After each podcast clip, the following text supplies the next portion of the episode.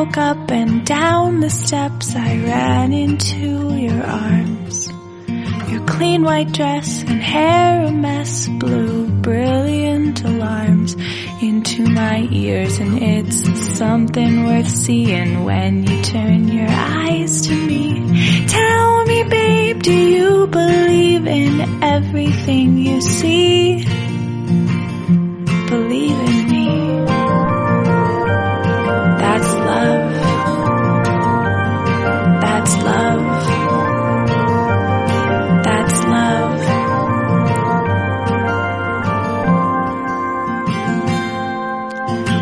Descended into you like ships into the sea. In a maze of altercate, I hoped that you would leave me hanging on to something worth believing, like comic Aristophanes. When you're down, I'll lift you up and dig deep into you, fill you up with me. That's love. That's love. That's love.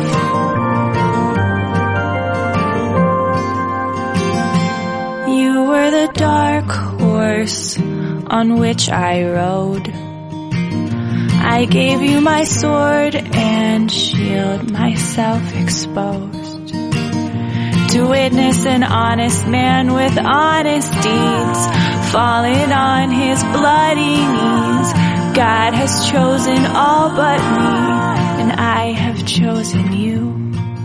Yes, I have chosen you. That's love. That's love. That's love.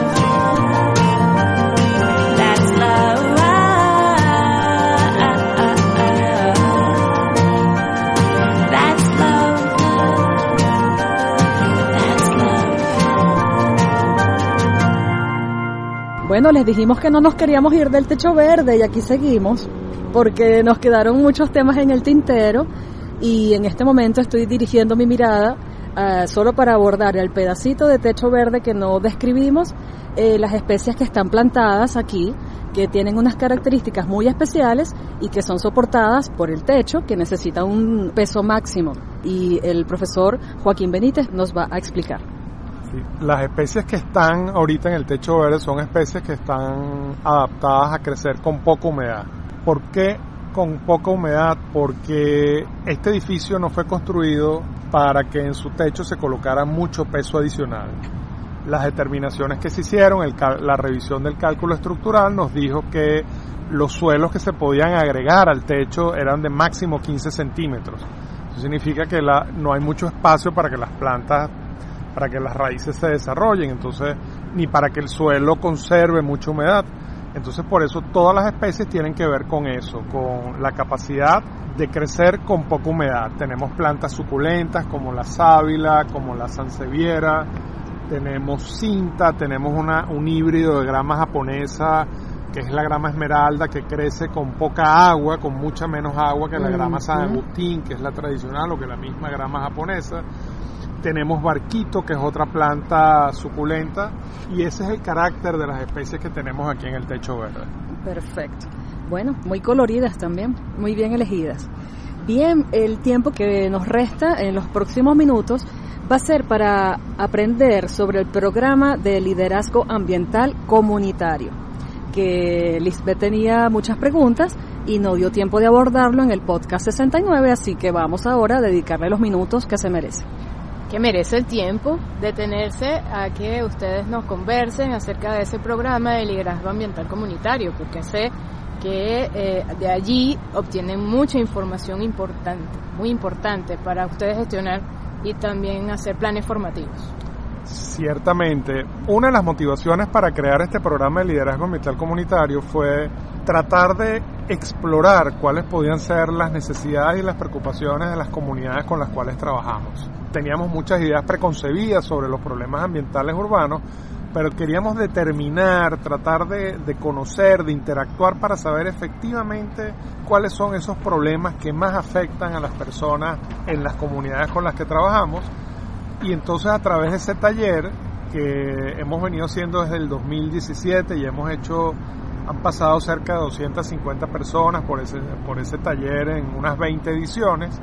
Allí hemos intercambiado y sistematizado información sobre los principales problemas ambientales que según los vecinos los afectan y luego hemos inventariado lo que han sido sus propuestas de solución con sus capacidades para interactuar con esos problemas y tratar de resolverlo. Eso es lo que nos ha dado algunas pistas sobre lo que pueden ser las necesidades de algunas comunidades vecinas en, Caracas. Y precisamente esa vinculación de la universidad con la comunidad les valió el premio Guaraira Repano en 2018. Sí, sí, la iniciativa tuvo ese reconocimiento por el Consejo Municipal de la Alcaldía Libertador en ese año. Importante resaltarlo. Gracias. Ese programa, Joaquín, eh, hasta el momento se ha realizado solo en comunidades de Caracas. Sí, fundamentalmente en comunidades de Caracas. A través de unos aliados tenemos proyectado llevarlo al estado de La Guaira ahora y hacia los Altos Mirandinos. Pero fundamentalmente ha sido en Caracas. Sabes que, bueno, con esa cercanía que tenemos con Elías Santana en radiocomunidad.com, sabemos lo difícil que es trabajar con las comunidades. Y tú debes de tener con tu equipo de trabajo muchísimas experiencias de problemas fuertes que se presentan allí y cómo tiene que ser ese proceso para solucionarlo de manera conjunta y que, todos salgamos felices. Si hay, en, trabajo en comunidad y, y, en ambiente hay, hay varios mitos, hay bueno, aquí contamos con el apoyo de la Dirección de Proyección a la Comunidad, que es la, instancia de la universidad que ayuda a establecer los vínculos y ayuda a, que accedamos a las comunidades o que las comunidades accedan a nosotros para intercambiar. Pero uno de los mitos que les mencionaba que hay con el trabajo en comunidades es que algo así como que los problemas ambientales son muy exquisitos. Entonces, si, si la gente está en un contexto de crisis humanitaria compleja, y no tiene cómo comer o no tiene o, o los muchachos no van para clases, cómo no tienen como tiempo, capacidad o interés en ocuparse de los problemas ambientales y hemos descubierto que eso no es cierto, o sea que los problemas ambientales son tan sentidos y les preocupan tanto como los otros problemas, porque además se conectan y se interrelacionan mucho. Por ejemplo, la, la relación entre salud y ambiente, la relación entre inadecuada disposición de, residuos y desechos urbanos y salud y cotidianidad y ambiente. Entonces, allí hay allí unas relaciones interesantes y hemos descubierto que este, los problemas ambientales son problemas que la gente quiere resolver, que tiene mucho interés en resolver. Yo los felicito porque sí, ciertamente también apoyamos la idea de que los problemas ambientales no son exquisiteces y que más bien para disminuir la, pobreza hay que trabajar los problemas ambientales, porque además tienen un origen social también de gestión, de gestión de la comunidad, de gestión local, entonces hay que abordarlos, hay que, y son de primera necesidad, no de la última, no hay que vamos a resolver los de emergencia eh, compleja para luego atender los ambientales, no, hay que atender los socioambientales para disminuir la brecha que tenemos al día de hoy y poder lograr superar tantos índices de pobreza. Para ya finalizar, porque si no la lluvia nos va a emparamar, si quisiera, Joaquín, que nos pusieras un ejemplo, sin mencionar nombres ni comunidades en específico, pero un caso que te haya llamado tanto la atención como para que esa noche te fueras a la cama con el tema y, y luego, ¿cómo, ¿qué vuelta le dieron? Mira, por ejemplo, descubrir el, que el problema de la basura en lo que se denominan las zonas autoconstruidas, las zonas más vulnerables de la ciudad, es un problema gravísimo, súper serio, que tecnológicamente es como muy sencillo de resolver, porque se trata simplemente de, de bueno, de disponer de máquinas, camiones para que recojan, o sea, tecnológicamente no es nada complejo, la ciudad sí significa unos retos importantes, pero, pero entender además cómo eso se, se relaciona perversamente con el propio deterioro de la ciudad. Descubrir, por ejemplo, que una señora, una ama de casa joven, que tiene un niño que se le va, sale a las 7 de la mañana de su casa caminando con el niñito agarrado a una mano, el morral del niñito, su propia vianda su, para su trabajo, su propia cartera y además entonces tiene que botar la basura. Sí. Y, y debe caminar como dos kilómetros hasta conseguir el transporte y ella tiene que enfrentarse al dilema, bueno, ¿qué hago? ¿Boto la basura aquí mismo o camino dos kilómetros con la basura, no? Sí. Entonces son, son temas duros que no son fáciles de resolver, ¿no? Y cuando te mudas a otra parte de la ciudad te encuentras con situaciones distintas, igual de preocupantes, pero condicionadas de otra manera. Ok. Bueno, eh, hasta aquí llegó este podcast. la lluvia ya ahora sí nos tiene emparamados. Un placer, como siempre, conversar y será con ustedes hasta un día en que el sol nos acompañe. Así es, muchísimas gracias. hasta pronto.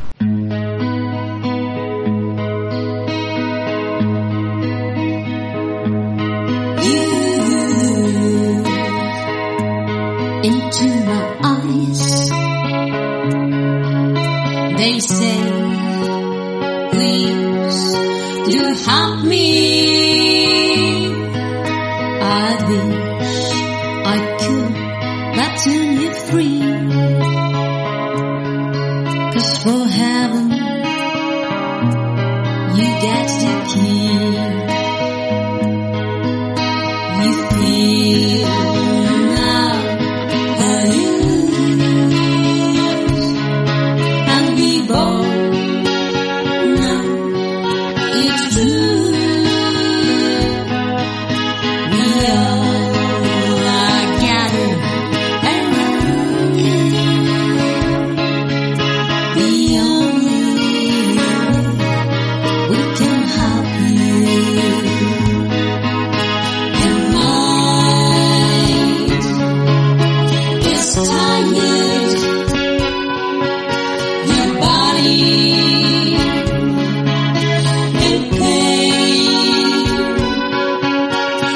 home.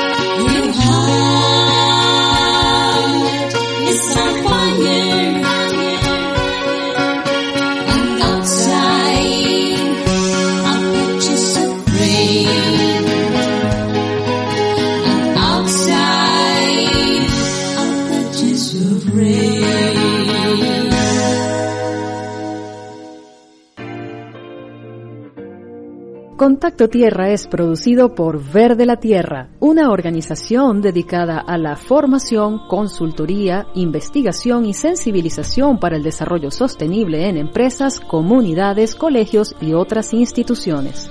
Verde la Tierra aborda los requerimientos de sostenibilidad de las organizaciones con enfoque desde la comunicación, capacitación y psicología para el desarrollo sostenible. Estamos en Facebook, Twitter e Instagram como Verde la Tierra y nuestra página web verdelatierra.com.